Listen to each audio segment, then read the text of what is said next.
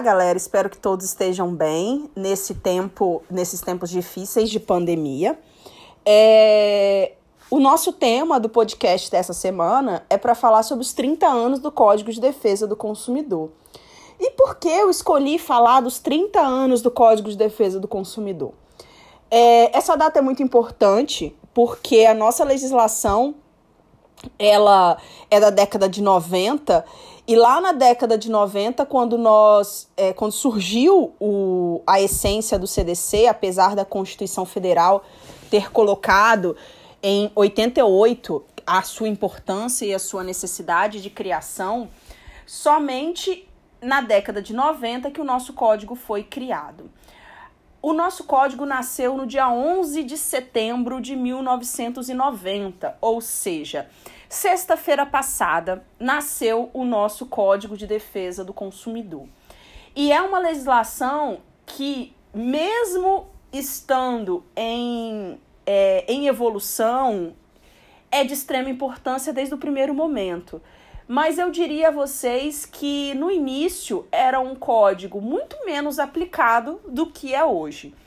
E isso a gente visualiza com simplicidade porque logo na década de 90, quando o código surgiu, nós tivemos muitas dificuldades em que as pessoas compreendessem a importância desse dispositivo, a importância desse código para que a sociedade tenha condições de é, fazer uma compra, fazer vender algo e ter todos os seus direitos protegidos. Nessa evolução, antes da gente entrar propriamente na evolução, a gente precisa entender dois princípios básicos. Porque esses dois princípios básicos foram criados pelo Código de Defesa do Consumidor e são princípios importantíssimos para a gente visualizar de onde nasce essa essência protecionista. Então, que princípios são esses? São aqueles dois princípios basilares: princípio do protecionismo do consumidor e o princípio da vulnerabilidade. Então, a primeira coisa que a gente tem que proteger é quando a gente fala de código de defesa do consumidor, nós já estamos falando de um código de defesa, de proteção, de zelo pelo consumidor. Então, Claro que nós temos um, um código que protege em sua essência o consumidor. Mas eu até digo aos meus alunos quando eu dou aula de consumidor: o CDC não é 100% protecionista ao consumidor. Ele também tem dispositivos ali que protegem o fornecedor.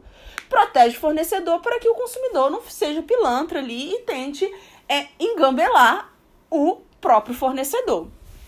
Então, nós temos um código que, em sua essência, é de proteção. E essa proteção ela existe justamente para que nenhuma cláusula, nenhuma é, determinação tire o direito do consumidor. E por que, que a gente tira, a gente tem essa, essa proteção ao extremo e essa necessidade? Porque o consumidor é o ente, o lado vulnerável da relação jurídica. Se há uma briga entre uma grande, um grande fornecedor e o consumidor, o lado fraco, o lado que vai cair, que vai despencar, não é o lado da grande empresa. É o lado do consumidor, o lado fraco, o lado, o, o lado vulnerável. E essa vulnerabilidade e essa vulnerabilidade ela existe expressamente no Código de Defesa do Consumidor. Por que, que ela existe expressamente? para garantir que todo consumidor é sempre vulnerável. Isso é uma característica intrínseca à própria, constitu à própria constituição de destinatário final de um produto ou de um serviço. Então, toda vez que a gente fala que o consumidor é reconhecido como vulnerável no mercado de consumo, nós estamos garantindo, além da proteção jurídica em si a essa vulnerabilidade por seu lado mais frágil, mas também nós estamos protegendo o consumidor de possíveis arbitrariedades do fornecedor. E aí nós entramos num ponto interessante que é a análise desses tempos de evolução de 30 anos de Código de Defesa do Consumidor. É, nesses 30 anos, a vulnerabilidade e o protecionismo foi crescendo cada dia mais.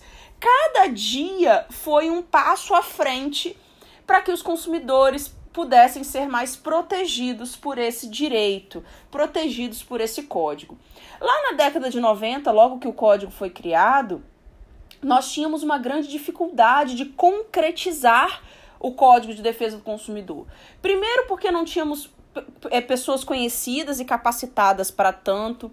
Segundo, porque sempre ocorreu muito desrespeito e continua acontecendo desrespeito ao consumidor todos os dias, mas por falta de conhecimento, as pessoas não se utilizavam desse direito lá perante o início da década de 90, quando esse código foi apresentado à sociedade.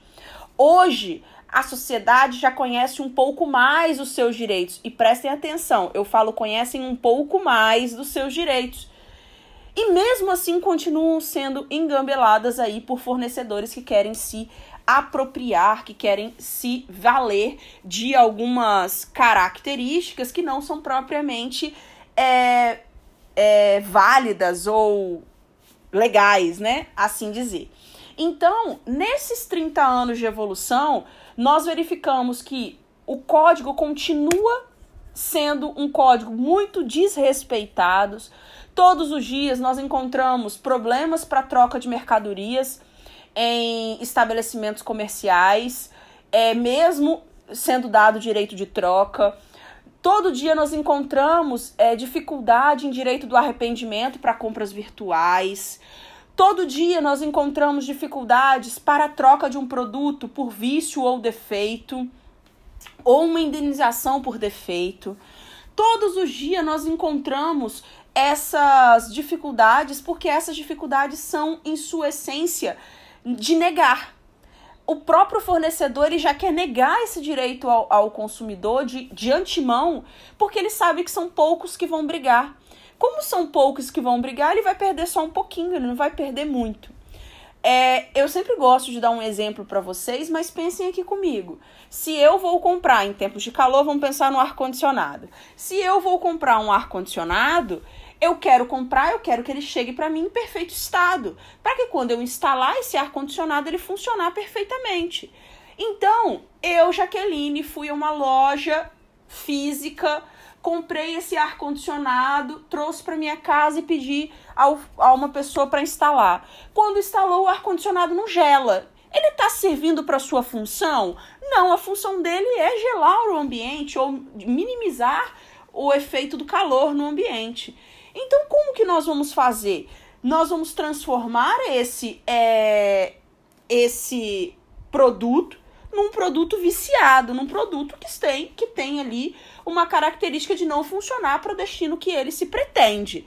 Como ele não funciona para o destino que ele se pretende, nós precisamos buscar aí, através do forne dos fornecedores de modo geral, não só de onde nós compramos, mas também de onde nós, do fabricante em si, a nossa garantia legal, a nossa forma de garantir que aquele produto, no caso o ar-condicionado, seja substituído por um novo que funcione, que cumpra suas finalidades. Não pode o consumidor ficar com esse produto não funcionando. Por isso, é que essa evolução, ela é uma evolução positiva o Código de Defesa do Consumidor está evoluindo, está melhorando a cada dia mais. Uma outra melhoria que nós encontramos no Código de Defesa do Consumidor é justamente a questão do processo coletivo, do microsistema do processo coletivo, porque o microsistema do processo coletivo é um passo novo apesar de ser da década de 80, 90, é um passo novo que agora a sociedade aí, com grandes impactos ambientais, estão visualizando a grande importância desse processo coletivo, desse microsistema coletivo.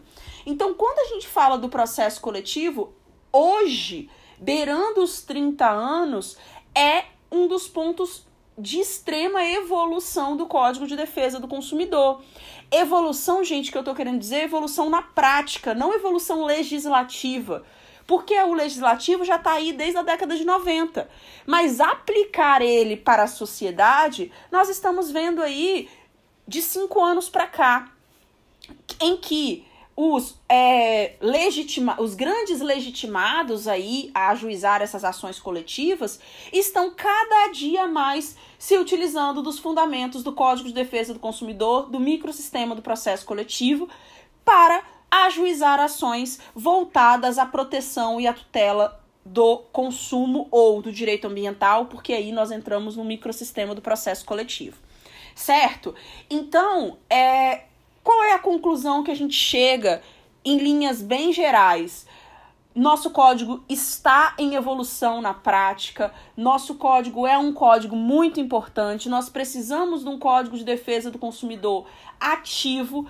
Claro, nós temos muitas coisas ainda a melhorar, como? Nós precisamos ainda evoluir na questão do comércio eletrônico, do e-commerce, mas nós já estamos caminhando para um, para um código de defesa do consumidor mais aplicável, mais vigente, mais, é, mais eficaz perante a sociedade.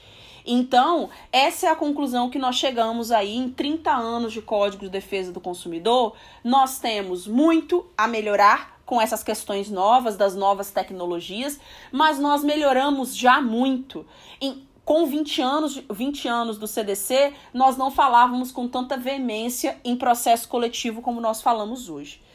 Portanto, é com grande alegria que nós comemoramos os 30 anos de defesa do, do, Código de Defesa do Consumidor. É com grande alegria que nós vamos dar um viva para que ele siga aí por mais alguns belos anos. Espero que vocês gostem, espero que vocês tenham gostado e se cuidem.